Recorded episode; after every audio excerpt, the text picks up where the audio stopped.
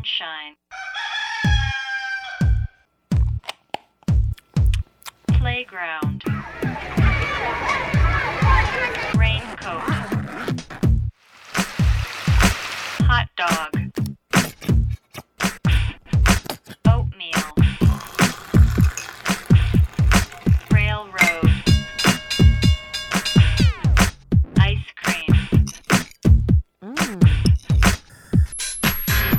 A B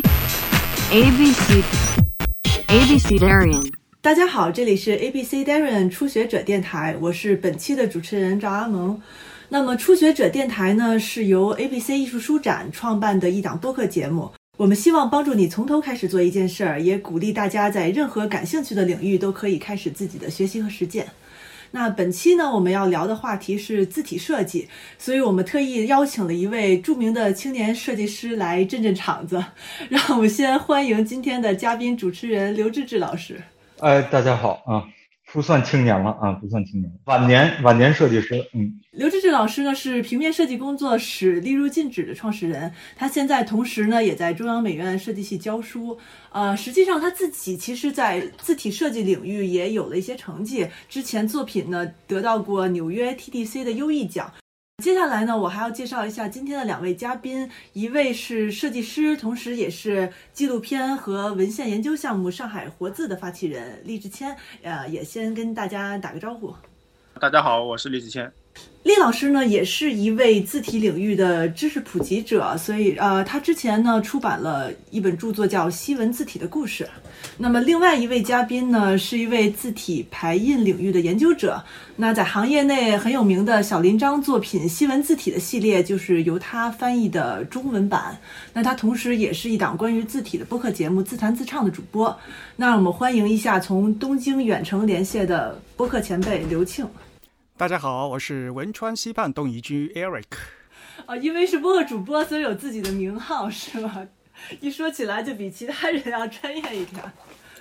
呃，那初学者电台其实我们还是希望可以从普通听众而不是专业人士的角度谈起。呃，我不知道你们觉得普通人需要掌握字体的知识吗？呃，其实从差不多三年前开始办的 Type School，然后我们参加我们 Type School 的人就是各种各样的人都有，就是有很多你完全想象不到，比如说学数学的，比如说学那个生物的，比如学呃园林景观的，就是有很多完全没有关系的人，他们会对字体感兴趣，想来学啊。比如说有一个学物理的人，现在也是和我们一起工作的一个朋友，啊，他是复旦大学理论物理学博士，然后他是说他，因为他用用那个排版的这个呃什么 LaTeX 排那个数学公式，然后他说他这个发现这个数学字体很难用，或者很多东西就没有，所以他就想做一个数学字体啊，就来学。普通人学字体这件事儿，我觉得挺好玩的，跟大家分享一下。其实中文字体啊，在这个在晋晚之前，其实是没有书法家这一说的。比如二王，或者说著名的这些，我们现在认为是书法家，魏晋时代的，然后唐，然后到宋，哈，其实所谓说以书法变成某一个职业家，书法家，这个其实我觉得都是在在清啊，清清末清以后出来的这事儿。所以在那个时代，人们写出自己的字体，或者说对于自己的字有一个字体的设计，其实是所有读书人都干的一件事儿。普通人喜欢字体设计，或者需要字体设计，或者设计字体这事儿，其实呃，从某种意义上讲是这个汉字的一个传统。当然，西文字体也有这个传统啊，就是等于是一个，就是说呃，你的字写的漂亮不漂亮，它等于是一个传统。我必须要介绍一下，这个刘庆老师好像之前是学过书法的，你觉得他说的这个算是字体设计吗？哎呀，你就不要提说我学书法的事情了，那小小时候学书法的黑历史啊，这都是。大家也知道嘛，我这里办了一个播客节目嘛，就是我们所谓的全球首家用华语制作的字体排印主题播客节目《自弹自唱》。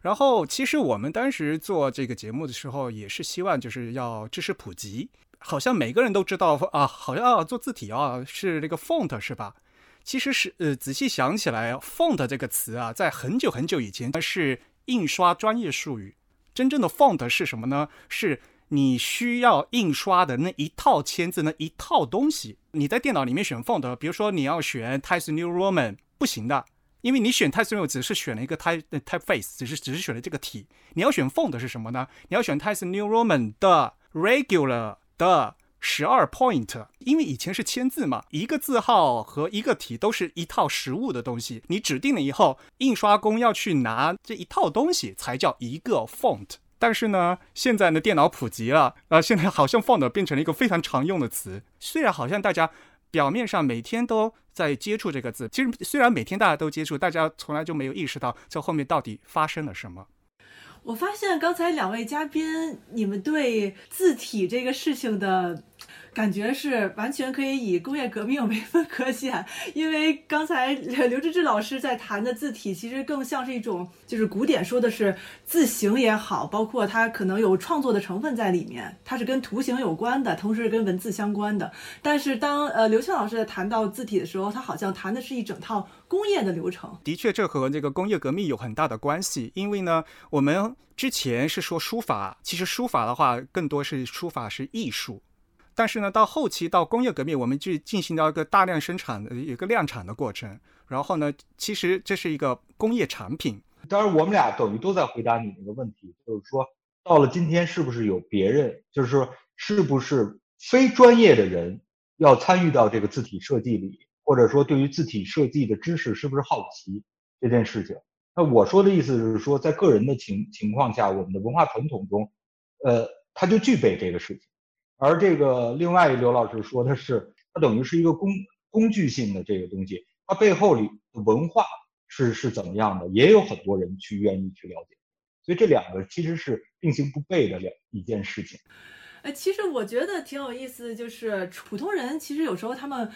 关注度比较高的，或者他们觉得自己可以讨论的，我感觉呃挺常出现的领域是品牌的 logo 的字体。因为我不知道你们有没有印象，这几年其实很多的大牌的时尚品牌，他们更换品牌 logo 字体的现象其实挺多的。比如说，可能它涉及到。品牌形象的重新定位也好，或者说，呃，所谓的在二十一世纪给一个老品牌赋予一个新的形象也好，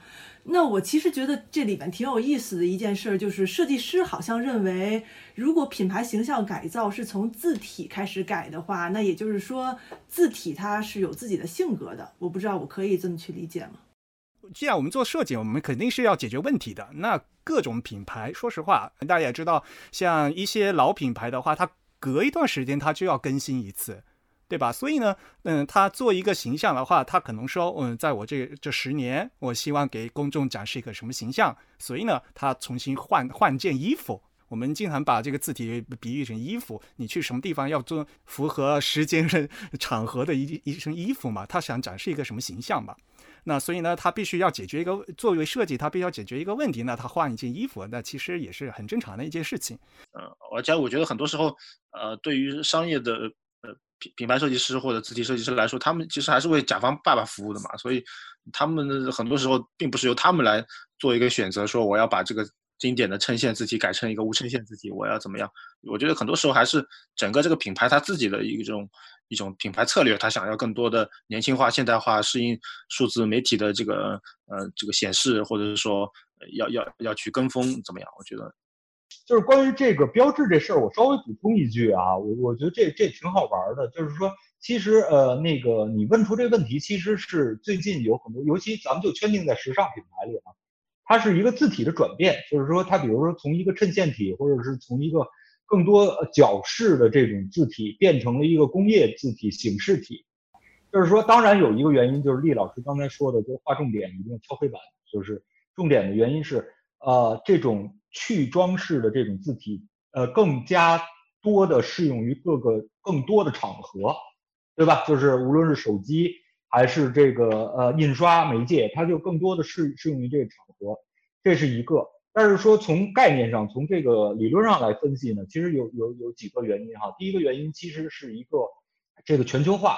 就是这个英特纳雄内尔一定要实现，对吧？就是其实其实你看那个工工业体的出现啊，其实是最早出现的时候是和国际主义运动有特别大的关系。就是这种形式体啊，咱们就太多了，就是说没有没有这种没有挺头的这些。呃，西文字体哈，它其实呃更重要的是什么呢？它重要的是工人阶级的、无产阶级的，然后是这个口号形式，然后利于印刷的、利于传播的，呃，然后更加刺激和更加能看到。所以在这个当时的这个左派运动啊，在这个国际主义运动时期哈、国际主义有社会运动，对吧？有艺术的运动，有设计的运动。其实到呃留存到今天的，其实只是这个设计运动终于统一了全球。然后到了今天呢，就是说你会发现一件事情，就是所有的那个时尚大牌在最开始的时候，它它其实是一个精英文化的体现。在这个现代主义运动里，它已经被洗过一回了，就把什么巴洛克啊那些装饰全都洗掉了。到了今天以后呢，我觉得啊，是一个新的国际主义运动的发生。他们这些大牌会希望自己的形象和最普遍的状态有关系，包括呃呃 c a r v i n Klein 对吧？包括这个是呃包括这个呃 Burberry，就所有这些这些品牌，它都会把它以前具有特别明显的精英特征的这种标志，给呃它用的字体给去掉，变成什么呢？变成这种这种相对工业的、没有没有装饰的这样的字体。甲方爸爸觉得要要体现出我们和大家一样，而且就是甚至比比大众还要大众。这个修改一定不是设计师提出的，所以呃这么着来说，就是所有的字体的运用其实都是时代，就是我用什么样的字体，我选择什么样的字体，其实都是一个时代的折射啊。我觉得这这挺有趣的一件事。呃，刘青，你是一直在东京工作，你有什么比如说日本这边的经验可以分享吗？我觉得大家可能就是对这个日本的字体设计行业有些太过于神话了。呃，日文是一个复杂、非常复杂的书写系统，里面有汉字，有假名，所以呢，他们肯定比嗯、比我们发展的时间长，他们研究的比较多，也走过了很多弯路，所以呢，我们可能可以借鉴一些多很多的经验，这是肯定的。但是呢，日本的字体设计一定好吗？这个呢，首先，嗯，好是什么样的好？你这个标准你自己要懂，学会判断。毕竟很多设计的只是风格问题，而不是好坏的问题。反过来说，日本的字体的话，就是现在的电脑字体的话，它作为一个产品，呃，产品是有那个品质标准的。再说到字体技术的话，那日本的他们做出来的后面这些工程方面，他们做的肯定是非常好的。OpenType 特性做的非常非常好。那另外一点呢，就是我们虽然也学，就是可能有很多日本设计师总结出来的设计汉字的经验，但是大家一定要注意，日本人总结出来的是他们日文汉字的经验，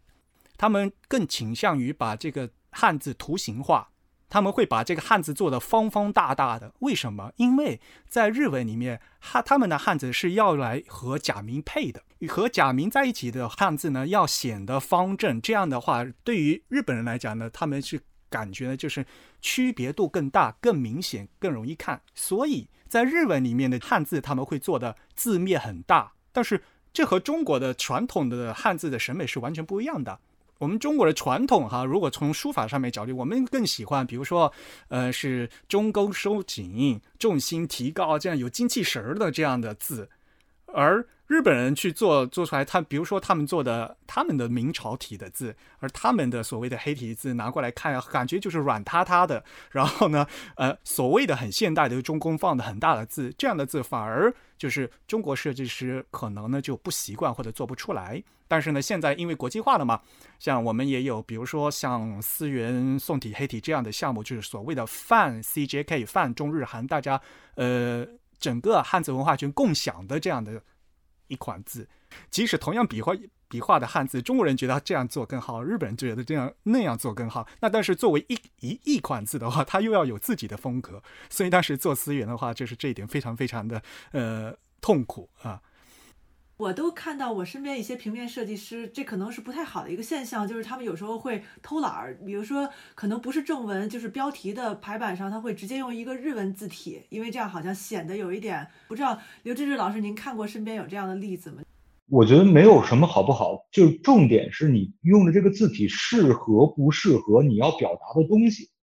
我觉得，我觉得这是判断一个设计好不好的一个重要的。当然，就是说日文的对于我们来讲哈。挺有趣的，就是说日文的这个排版字体哦，有一些字它需要这种方正、方正和这种呃，就廓形比较比较大，外延比较大，就是这种张开的这种感觉和它的假名的字配合哈，它正好是适合用在标题里，就是等于是它在它这只排版字反而是容易在在咱们的这个标题字里去体现。于是乎，就经常会有设计师会用到日文字体来做这个标题，这个确实是是这样，所以也反证了刚才刘老师说那话，就是说日文在呃日本在做这个汉字的内文字体的时候，其实它每个字的独立性，就是呃独立性都会大于就是我我们这一套系统呃汉字的设计，呃当然就是说其中我就补充刘老师一些哈，就是说其实那个日文由于假名的介入啊，你。可以仔细看看贾明笔画的趋势，其实是根据行书来的。然后他在行书里头，它会出现一些呃，在我们中文排内文字里头不成呃几乎不会出现的一些呃曲线的转折，甚至是包围的这种方法是不会出现的。其实他也说到，就是呃小林老师当时说过一个让我觉得特别有趣的一件事，就是说其实他在设计文字的时候，他会注意到，比如说全是这个汉字的排版。和汉字和假名的混排，和假名多汉字少，呃，哪些文本是这样？我记得特别清楚。有一次参加一个韩国的一个会议的时候，他在上面说，就是说西文的翻译的时候，假名就会多，然后汉字只是在里头偶尔出现的几个。到了比如说日本的古籍的时候，可能就全都是汉字。呃，他说他一直在想一个事儿，我不知道啊，那个刘老师，你可以。帮我确定是不是他是这么说，但是我记得是这样说的，就是他说我们能不能反着去看，就是我们能不能根据某一些不一样的文本来做某一样的文字，然后他说在这个呃汉字多的时候呢，假名的出现其实是为了这个篇章里出现的一些节奏，就像打击乐的一些点似的，到了这个呃西文翻译的文本的时候。汉字反而变成了这个整通篇的这种排版布局里的一个视觉的一个节点，就像岩石在流动的水里的岩石定在那里头一样。然后当时我就觉得，就是这个让我很感动，就是说，呃，就是他在做这个文字研究的时候，他已经不再是一个仅仅是一个在一个字形或者是一个这上面去考虑了，他甚至是把文本的类型考虑进来啊。我觉得这个这个小林老师这一点是让我非常佩服的。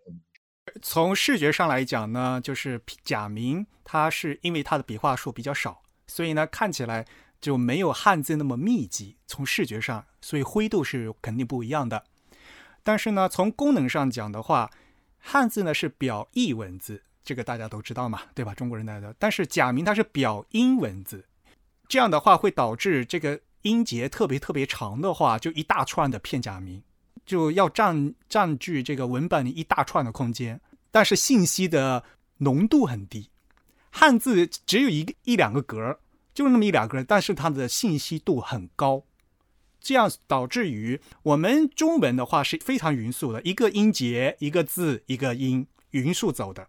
所以对于中文排版的话，字句非常重要，我们必须保持匀速的走。啊，这样的话，你排出来字和读者要走的这个速度是一样的。但是日文不是，日文它就是就像小河流，小河在流的时候，中间就是要有石头，就是要就是要跳着走的。然后这个跳的这这个落脚点就是汉字。所以呢，日日文的读阅读的节奏和中文阅读节节奏是完全不一样的。当然了，呃，无论是小林张先生还是刘海修先生，他们都是做呃字体设计师。那字体设计师做做出一个字的话，他们最最最关心的就是我这个字要拿出来用啊，所以他肯定要看，所以他最他也最关心的是我这个字排出来要怎么样。啊，所以我我那时候我又一直都在跟大家说，我太为什么我把那个 typography 翻翻译成字体排印，字体排，因为排很重要。你单纯一个字摆在那儿一点用都没有啊，字要排出来的时候才能表现，才能表达出信息，才能展现出它它它的造型。你不排出来的话，它就是一个死字儿在那儿。而且我们在 typography 里面，就是字体排里面最重要的两点，一个叫 readability，是叫。我翻译叫是叫易读性，就是你排出来的文章是不是非常流畅的阅读。另外一个呢，就叫 legibility，是叫易认性，就说你这个字啊做出来啊会不会容易认错？比如说这个小写字母的 G 和那个数数字的九，笔画交代不清楚，人家就容易认错。像中文的话，比如说未来的未和末尾的末嘛，对吧？所以呢，如果你做标题字的话，呃，比如说大家做导视系统，在机场，对吧？而且那个标，嗯，你看那个登机口的那个六号登机口，你往往是你要隔的五六米斜着过去看的，或者你在高高速公路上面的一些字，对吧？你可能是开的车，呃，每小时一百一一百二的速度的，你多认多差一秒钟的话，可能会会出事故的，啊，所以像这样的字的话，可能易认性就非常关键，你别让人家认错字了。但是呢，你在排小说的时候，这样的字的话，这个是更重要的是易读性，你别让我读的坑坑洼洼的，啊，看着就觉得好难受啊，嗯、呃，这个是我们说字体排印里面最重要的两个概念。不过刚才你在说这两个标准的时候，就是易读和易认的时候，确实提到了一个也是普通人遇到字体的一个很常用的场景，就是城市里那些标志，比如你刚才提到的高速公路的出口。那实际上就是有一些字体，它是不是有大家有业界的一个共识？就是比如说这些，它大家会默认它最好使用什么样的字体，因为这种字体是你在路上或者快速的环境或者户外的环境里是最容易辨认的。中文的交通标志的话，只是规定说用黑体，有规定国标就说用黑体，但问题是用什么黑体嘛？黑体是一类嘛，对吧？有很多种嘛。那在西文里面呢，大家大家都啊都倾向会用无衬线体。那比如说在细细文里面，大家可能哈业界里面大家经常说的，可能 fruitig 这款字可能是易认性非常好的 fruitig 啊，是弗鲁提格先生他设计的，他当年设计这款字就是给那个巴黎戴高乐机场用的。这款字的一个特征是什么呢？它的 counter 就字腔或者叫字怀，就是那个中间的空白部分做的比较大，这样什么呢？比如说数字三，数字三就卷的没那么进去。如果数字起笔和墨笔卷的太进去的话，远远看着它可能会和八混在一起。那汉字的方面呢？像我前段时间我一个听众给我发了一个图，就是他在小区里面看到一个牌儿写的前面设有停车场，这个“设”字设计的“设”，远远看去他看前面没有停车场。这个言字旁和三点水儿，就是远远看来的话，很容易这个就是混在一起。嗯，这个就是说，在做标志的时候，刚才说的易韧性这一点是最重要的。啊、我先补充一下刚才你的那个问题，就是你前面讲到中国交高速公路那个字体嘛，其实，呃，我最近也跟一个在美国呃呃念书的一个呃一个中中国留学生呃有过一个探讨，然后他的呃毕业课题就是研究这个，然后他拍了我特别多的中国各个地方的高速公路的路牌，然后根据他的研究，他发现其实他们呃。高速公路他们那个交通局是有一套自己的黑体的，有一点自己的设计在里面，但是并不是所有地方都在用。然后呢，这是呃中文部分，但是呃那个英文部分和拉丁部分，它其实是用的美国上一个版本已经被被淘汰的一个高速公路的字体，所以那个字体它的这个就是所谓的易认性、易读性都很糟糕。所以所以我觉得我们可以去在路上可以大家观察一下。然后中文的黑体呢，其实。他们虽然有一个自己版本的黑体，但是那个黑体其实也不是很好用，因为有有些地方它的路名会特别长，名字很长，所以它的字会会暴力的把它压压扁或者或者压窄，所以就会这个这个字会排起来很怪，而且没有一个特别的统一的规范，到底这个这个路牌就 layout 要怎么排，这可能是刘芝芝老师的这个专专业，就是没有像刘芝芝老师这样专业的字体啊平面设计顾问来告诉他们应该怎么去做交通路牌的啊排版。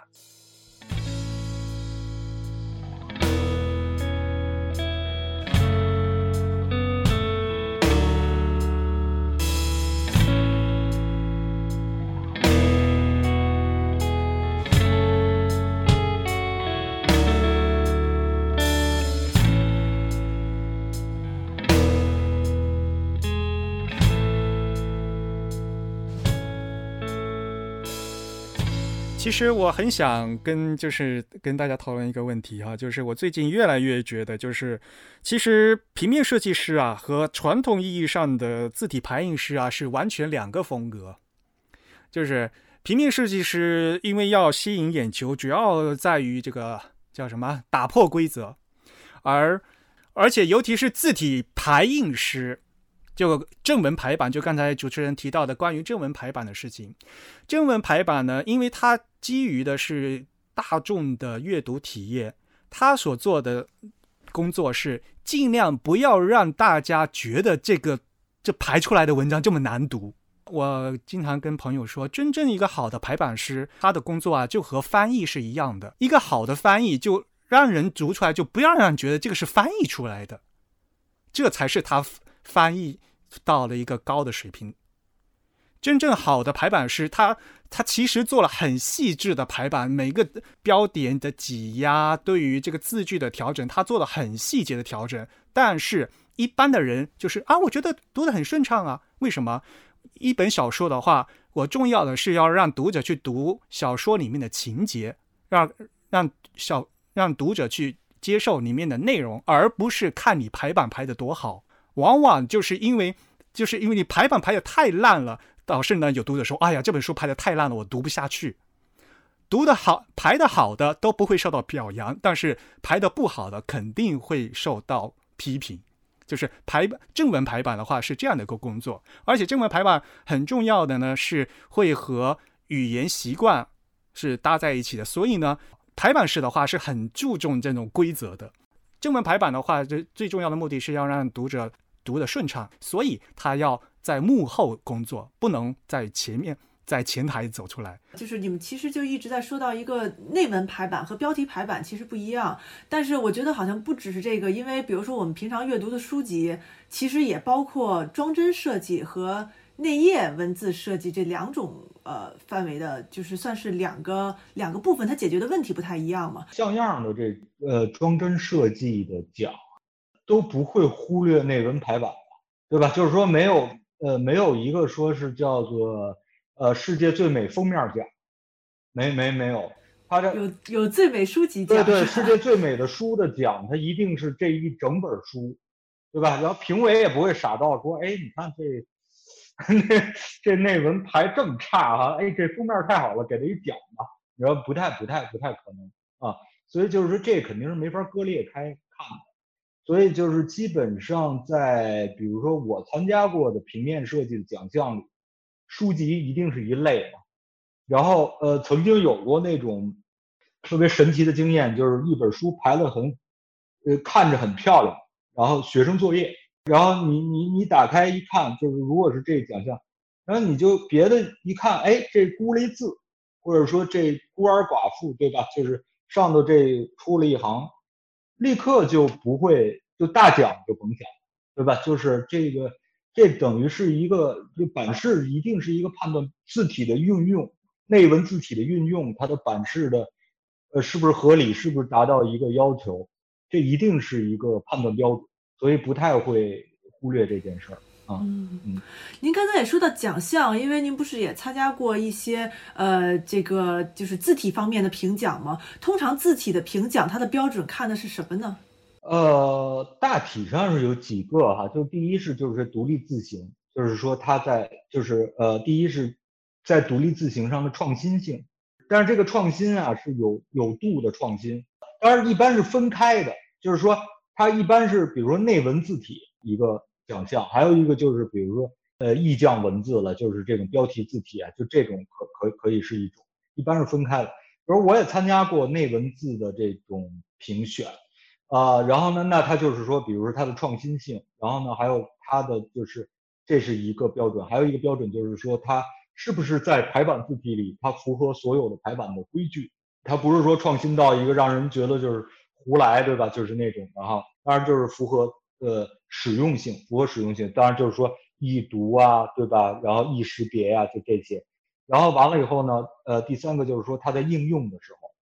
它一定会，它不会是孤字儿让你来，它一定是要要，呃，大家都是同样的文字给一段，对吧？呃，一江春水向东流什么的，同样的文字给一段，然后呢，他再看他这个同样的文字里的排版是不是一个呃合适合理，对吧？就是刚才。刘老师说到，就是甚至要照顾到他所有的字的这个字句，对吧？字字形和字形之间的关系，所以基本上这三个东西就圈定了他是不是可以，呃，在在在奖项里获奖啊，或者进阶呀，给拿到拿到更高的一个地方去再参评啊，就这样。如果一个人有志于参加，有志于入这个字体设计这一行，但他本身就是我们就说的宽泛一点，不是美术生。他是有可能直接跨过这步，成为一个字体设计师的吗？如果他资质好的话，肯定是可以的呀。反正不是他资质不好，也不需要进进行美术训练，就是呃，起码是中国的这种美术训练，真的是一直特别反对这个，就是说，所谓好像要要先先画素描大卫，对吧？然后什么人头像，当然，我觉得到了高端的时候，你可能受过这种训练，会对于你的这个创作有所裨益哈，有有有所帮助。但是就是说，但是并不是说你必须要通过这个路径才能进入，绝对不是这样。那我们在做这期节目的筹备的时候，其实也向身边的一些设计师朋友做了一些调查，他们其实通常都认为，呃，相对于平面设计，自己设计实际上是一个非常独立的领域的，因为他们不仅创作手法有不一样的理念，解决不同的问题，甚至他们的生产工具都不太一样，就是需要有一个方法把它设计出来的一个样式能够大批量的复制到更多的字上，是可以这么理解吗？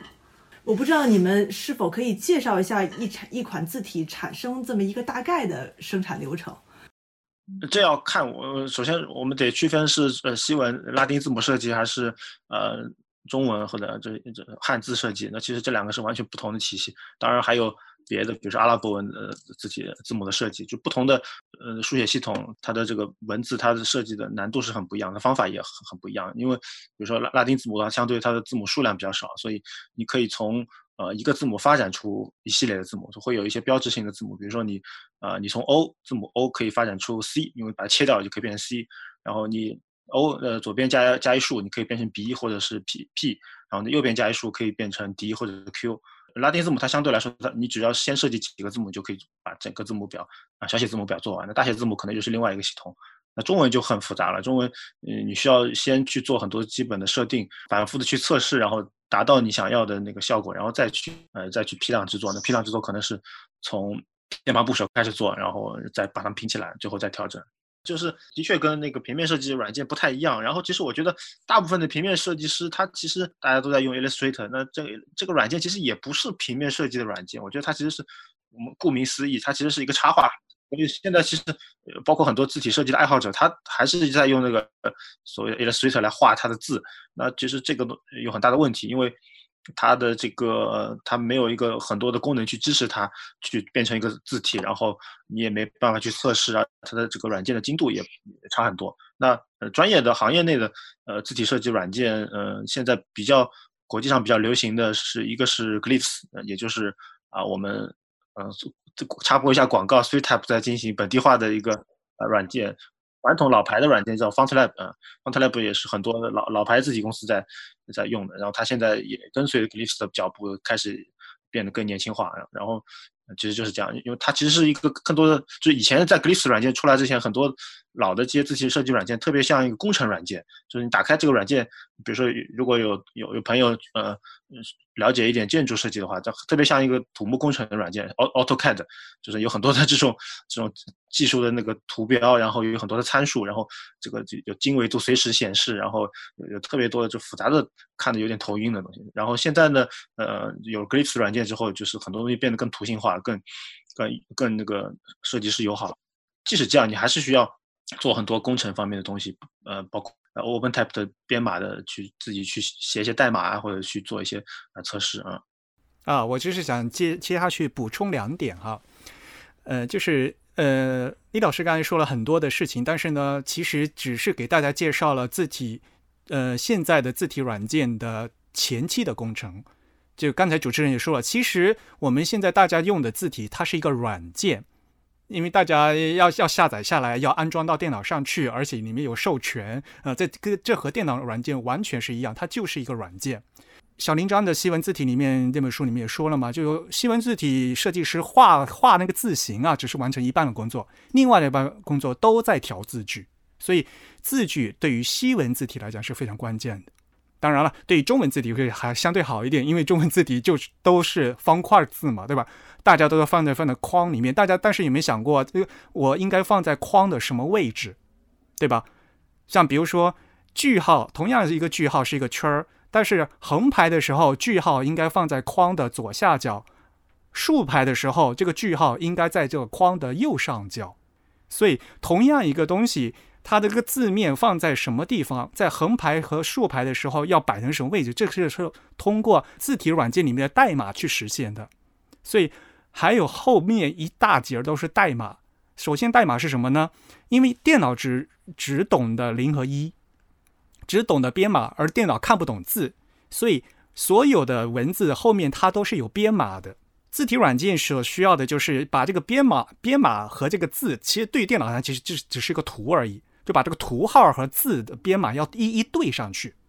所以这后面其实字体技术呢，也是一个非常大的一一块东西，往往是大家忽略掉的。大家总觉得好像是说字体设计师只是一不停的在做造型，其实字体现在呢已经是一个非常成熟的一个软件，而且它是有版本，它需要更新的。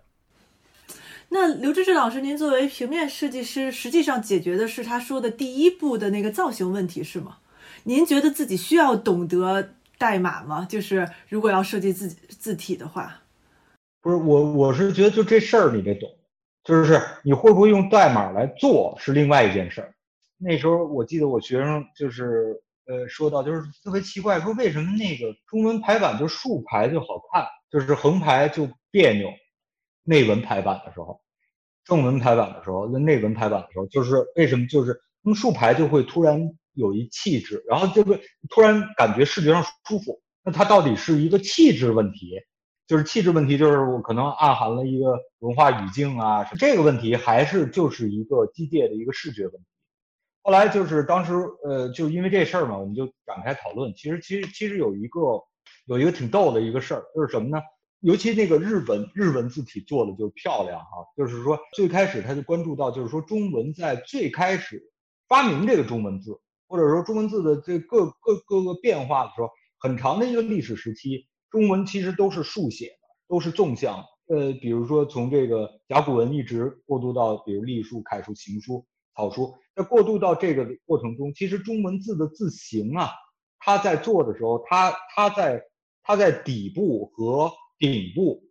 就留出来的就是视觉上可控的这种交叉点就更多一点。就比如说你四点底，你仔细想想啊，四点底草字头或者说宝盖头，它为什么都会它都会有一个就是像那种 puzzle 一样，就是那种积木积木似的，它都有一个像可以交合的这种点穿插的点，所以它在造字的时候，它就它就会偏向于这个。呃，你就不会觉得每个字和每个字之间都有那么大的隔离感。我觉得作为一个平面设计师是要知道这个道理。然然而呢，就是说到最后在在做这个的时候呢，我们当然会就比如尤其像我内文字，我等于是用字体设计师已经把这个道理设置好了，然后在做的时候呢，就不会说再回到最开始的地方，先设计了字形，然后再考虑这，基本上不是，是肯定是要我们会更愿意选一套。就是这个字，呃，字体设计师已经设计好，并且这个字体设计师对于这个道理非常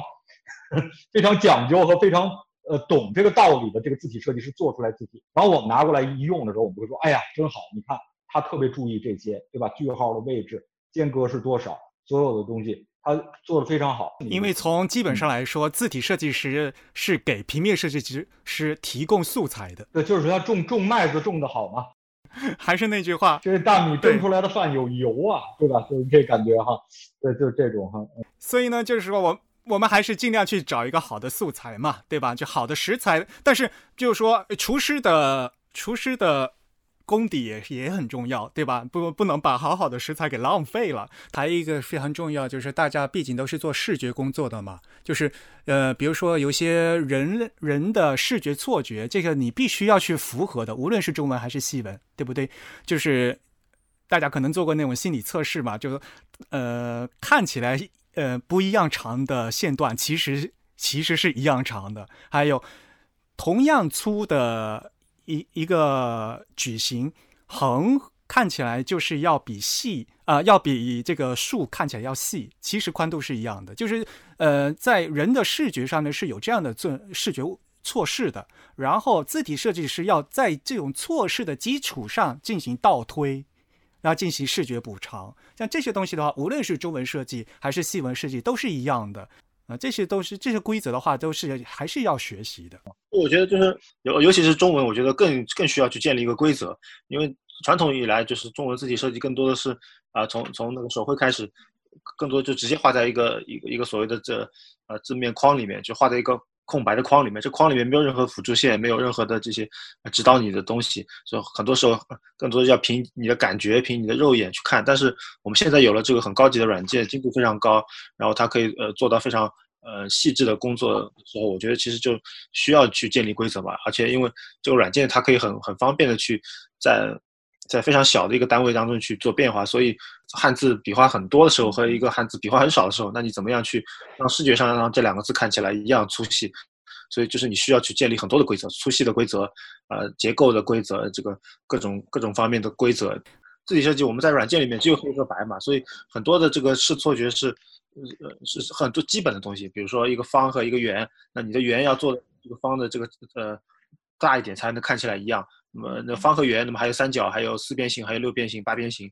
然后还包括这个 Eric 说的这个交叉，比如说呃中中，尤其是中文特别多的横和竖的交叉。那横和竖的交叉，它在中间会有一个东西，那两横和两竖的交叉又会不一样。然后你交叉的越多，你的这个呃当中的黑点会越多。你怎么样去把它视觉上进行修正？或者说，呃，比如说中文有很多斜笔横、呃撇和捺和点，那斜的和横的和和竖的交叉又会不一样。你可能呃在西文里面，比如说字母 x，一般来说我们认为 x，呃看起来是一个两个交叉的笔画，但其实是呃其实是有有一个错开的。其实断开的，其实错断开的。哦，那中文我们是不是要做这个东西？如果要做，那不是要做死了？但是但是也也有在做的嘛。所以现在听起来好像字体设计师更像是建筑设计师，是吧？就他虽然也是一个视觉的设计，但他要解决大量的实用性、功能性的。就从某种意义上讲，更像是建筑设计师和工程师。就建筑师和建造师，我觉得，我觉得这那个建筑师的比喻特别好，因为我最近呃从去年开始在研究中文造字的一些方法理论，我就越来越觉得这中文字体设计，呃，它其实是一个呃向内不断切割空间的一种方式，因为因为给定了一个自身框，它就是一个方块，你只能在向内把它在不断的切分，然后你怎么切切割呃切割的合理，让它看起来更好，是你只能往内往里面切。那西文字母不一样，西文字母是不断往外扩的。你你你一个笔画一个笔画搭建起来，然后它是可以向外去占据空间、去维和空间的。所以这两个东西，呃，其实都是对空间的一个分割，但是就是两种方式完全不一样。不过接主持人的话说哈，我在我出去在做讲座的时候，我跟大家都讲说，其实啊，就不要去学中文字体设计啦，中文是一个超苦的。呃，因为中文的字，如果你真要做出一款产品的话，你至少要做六七千个字才能做出一一套产品的呀。这原来就是一个公司的话，一个团队花两三年时间才能做出一个东西出来的。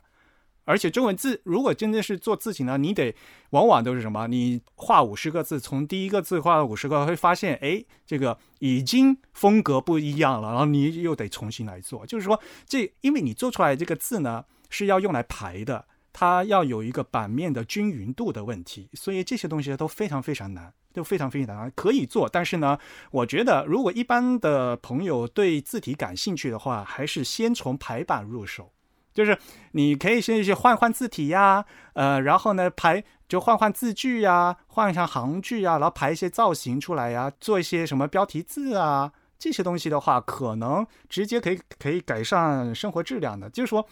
就像开车一样嘛，就嗯，我们主要的目的呢是要达到目的地。然后呢，你要学习交规，啊就可以了。你就不要去学这车是怎么做出来的，车造车的事情啊，有专业的人去造，然后人家有专业的软件，人家用专业的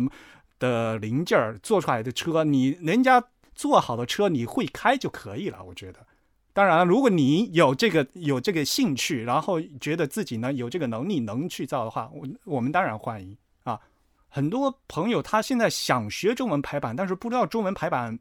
去找去哪儿学。可能我不知道现在美院有没有在教中文排版怎么怎么排的问题，InDesign 怎么排的问题，我不知道。好像很多朋友都都不知道怎么学。我们现在大家是什么水平呢？几亿人在用的微信，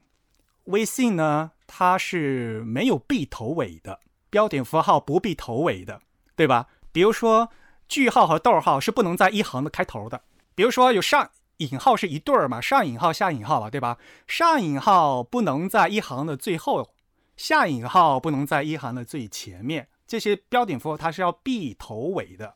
以前在印刷的时候，如果我们是做正规的出版印刷的，这个是要扣分的。可是微信它可以就是几亿人在用的这样的国民的国民性的一个软件，它居然可以忽视中文排版最基础的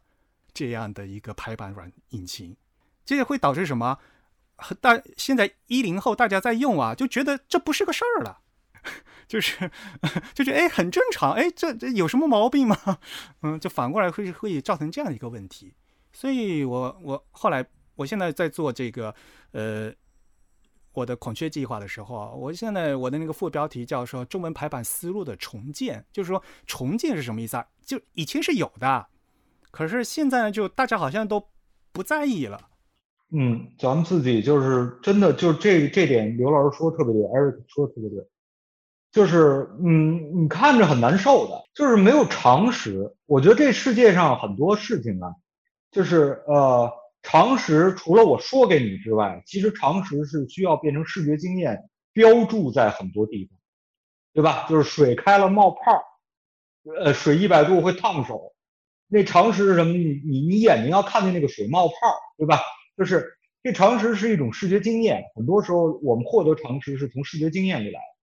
那么就是中文字的这种排版，其实是有非常大的，就是就是非常多的常识的，而且常识其实是和我们的审美有关系，对吧？甚至就是说和我们舒服不舒服都都有关系。我看见一一地上有一坨屎，我就不舒服，对不对？就是这这这么简单一件事儿。但是就是我觉得我们的版式、我们的排版的常识，很多时候设计师知道，甚至很多使用者都知道。但是由于这个软件它没有提供给你这种可能性，所以这常识就没了。我本来呢，我那孔雀计划，我就想我我就写把这些啊排版的这些规则写写就可以了。没想到我现在这孔雀计划得什么呢？我得给阿杜比去写反馈，让他把音碟站给我改。我得到 W3C 到那个。到那个国际就是互联万维网协会里面去帮去写那个中文排版需求，为什么？比如说大家都知道，呃，印刷字体中文印刷字体是什么？宋黑仿楷四款嘛，对不对？呃，宋体黑体仿宋和楷书，大家想一想，我们现在的网网页是调不出仿宋、调不出楷体的，但是仿宋不重要吗？我们全中国的。红头文件规定要用仿宋，这是党政党政机关文件规定，正文必须用仿宋，但是网页调不出仿宋。你的电脑你有仿宋，但是你的网页显示不出仿宋，这是因为你的 CSS 规范调不出来。一个是一开始是美国人他们写的，美国英文有 serif 有 sans serif，那我就套到一个套到宋体，一个套到黑体，美国人事情就结束了。可是我们中文有四个，怎么办呢？对啊，所以现在呢，我们正在在做这个事情。那么 CSS 的文字的 Level Four 第四级别的话呢，它就给我们新造了一个仿宋这样的一个 Font Family 啊。这个做前端的朋友可能知道，就到时候呢，嗯，在有仿宋这样一个选项可以用了。到时候，呃，当然这个要等到后面的系统更新，到到各家各大的浏览器厂商支持了以后，大家才能在网页上。调出仿宋来看，所以这个就是我们中文现在的一个状况，大家要认识到。哦，你是作为一个字体知识的普及者的，你刚才也说，你你我们一上来就问的问题就是普通人有没有必要了解字体知识？实际上对我来说，这个节目最后的解答是，对于普通来说人来说，其实他应该做的就是关于字体常识的重建。那我们我们可不可以把话题拉回到这里？就是我们一般不都是在会在节目的常规问题，就是最后会给呃初学者两个正反的建议。但是我这回可能想要改改一下这个问题，就是我希望你们呃各自能够给我们的听众一个你们认为非常重要的关于字体的常识，和一个你们认为非常糟糕的关于字体的被大家忽视的也好，或者是误区也好。啊，我觉得这两个问题可以变成一个问题，一个回答就是说。字体是设计出来的，不是不是自然产生的，不是老祖宗发明的就会有的字，就是字和字体是两个东西嘛，就是字字是一个抽象的东西，然后字体是它的一个具体的物物化的这个视视觉化的这个东西，所以字是设计出来的。我觉得那可能我愿意说一个就是最基本的概念的问题，就是可能我自己今天晚上一个人一直都在说字体排印的事情，然后呢，其他人都一直在说那个字体设计的问题，就是字体排印和字体设计是完全是两个事情啊，就说啊，也不需要完全是两，是两个完全不同的概念。就是说字体排印的话，我可能涉及到个是整个关于文字的所有的设计，有些人翻译成 typography 哈，有人翻译成文字设计，就是使用文字的各种设计都叫 typography。那然后我个人呢，更倾向于就是把这个 typography 翻译成字体排印，就是你里面有包括字。那你用的是什么字儿？你西文、中文，对吧？简体字、繁体字怎么好？这类这些东西。然后有体，你用的是什么样体？造型是怎么样的？然后很关键有排，你是怎么排出来的？啊，然后还有印，以前是印刷，现在是电电脑的显示渲染，啊，这是一整套的过程。那像小林张先生他就说，字体设计师啊，就像是制作小提琴的那个制作师。而字体排印师的是演奏家，所以我希望就是大家多享受一下字体排印，多享受使用文字的乐趣。而字体设计呢，是相对来讲比较专业的一个领域，那可能需要一些专业的训练。我就是说呀，你要真的去做一个东西的时候，先得全面的了解它，然后你才能知道你能不能。对吧？然后再说怎么做。呃，我觉得就是，嗯，有时候这这事儿，你们的节目稍微有点难，稍微有点难，就是因为什么呢？你你首先要分辨一个是专业的还是业余的这么一事儿。往往就是说，他就我个人哈，有时候会有一些特别，就见到很多特别恐怖的事情，就是以业余来糟蹋专业，尤其这个民粹主义的时代。我看了太多的用业余来扰乱专业，并且用业余的理解来认为专业应该屈从于业余这样的例子，无论是在设计领域还是在什么科学研究，所有的东西我看了太多东西，所以我就会特别紧张这件事情。然后呢，所以呢，我就会就是说，一听说这个，对吧？大众大万众创新什么什么什么，所所有人都怎么着？我就会特别特别特别恐惧，在这民民粹民粹的时代里，就是我也没有什么忠告，我就是说，先了解知道它是什么样，真的它是什么样，再想自己能不能做。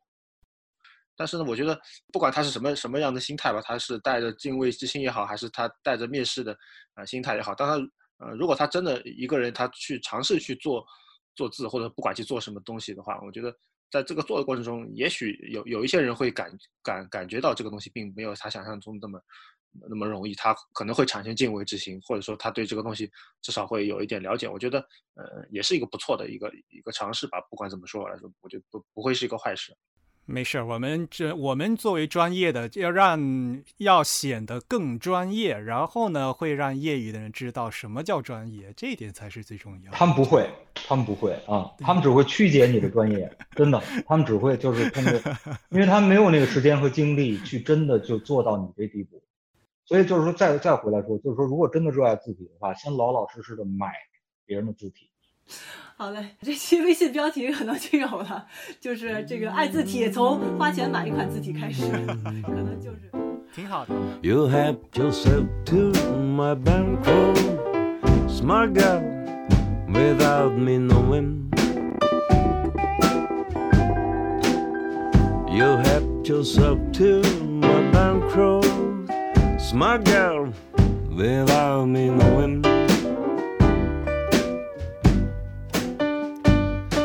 Someday your pretty blue eyes are gonna be black. My bank account is going, now you're going